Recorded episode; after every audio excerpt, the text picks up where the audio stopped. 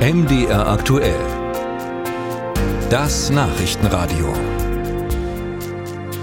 Bildung ist ja bekanntlich Ländersache und seit kurzem gilt das auch für die frühkindliche Sprachförderung. Um deren Finanzierung hatte sich bis Mitte des Jahres noch der Bund gekümmert, aber jetzt sind die Länder in der Pflicht. Welche Auswirkungen das auf die frühkindliche Sprachförderung haben wird, dazu hat sich Marius Rudolph umgehört. Das Bundesförderprogramm ist Geschichte. Sachsens Landesregierung aus CDU, SPD und Grünen hat deshalb inzwischen ein eigenes Landesprogramm gestartet. Im Topf ist allerdings nur die Hälfte der Summe, die es vorher vom Bund gab. Warum die Landesregierung nicht mehr Geld bereitstellt, erklärt Juliane Pfeil von der SPD. Das ist eine finanzielle Frage letzten Endes. Ich meine, wir haben im Doppelhaushalt auf andere Dinge halt nochmal einen größeren Fokus gelegt. Das war eben konkret in diesem Doppelhaushalt die Frage der Personalreserve. Während es in Sachsen vorher nur wenige sogenannte Sprachkitas mit einer speziellen Förderung gab, ist nun eigentlich jede Kita eine Sprachkita, erklärt Mathis Blank, Sprecher der Bildungsgewerkschaft GEW Sachsen. Es ist so gewesen mit dem Bundesprogramm, dass es dieses Programm circa 10, 11 Prozent der Kitas betroffen hat. Also dass die davon profitiert haben, dass die ähm, Sprachfachkräfte zur Verfügung gestellt bekommen haben. Jetzt sollen alle Kitas Sprachförderung machen. Das Problem, es gibt momentan eigentlich keinen dafür. Das merkt auch Nadine Häusler-Schmidt von der Kindervereinigung.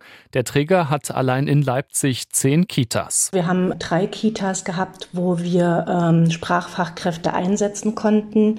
Das ist halt jetzt ausgelaufen. Insofern sind uns die drei Sprachfachkräfte auch äh, weggefallen. Also die fehlen einfach definitiv in den Kitas. Und diese Spezialisten werden voraussichtlich auch nicht wieder zurückkommen. Denn das neue Landesprogramm verfolgt einen anderen Ansatz. Die Erzieher sollen weitergebildet werden und die Sprachförderung künftig selbst übernehmen. Darin sieht Mathis Blank von der GEW ein großes Problem. Die pädagogischen Fachkräfte melden uns eben zurück, dass sie jetzt schon sozusagen über dem Limit sind mit dem, was sie zu leisten haben. Und das ist nicht das einzige Problem. Um alle Erzieher weiterzubilden, soll jeder Landkreis und jede kreisfreie Stadt in Sachsen Sprachförderungsteams bekommen. Die gibt es momentan aber auch noch nicht. Heißt also, dass die Kita-Kinder gerade keine professionelle Sprachförderung bekommen können.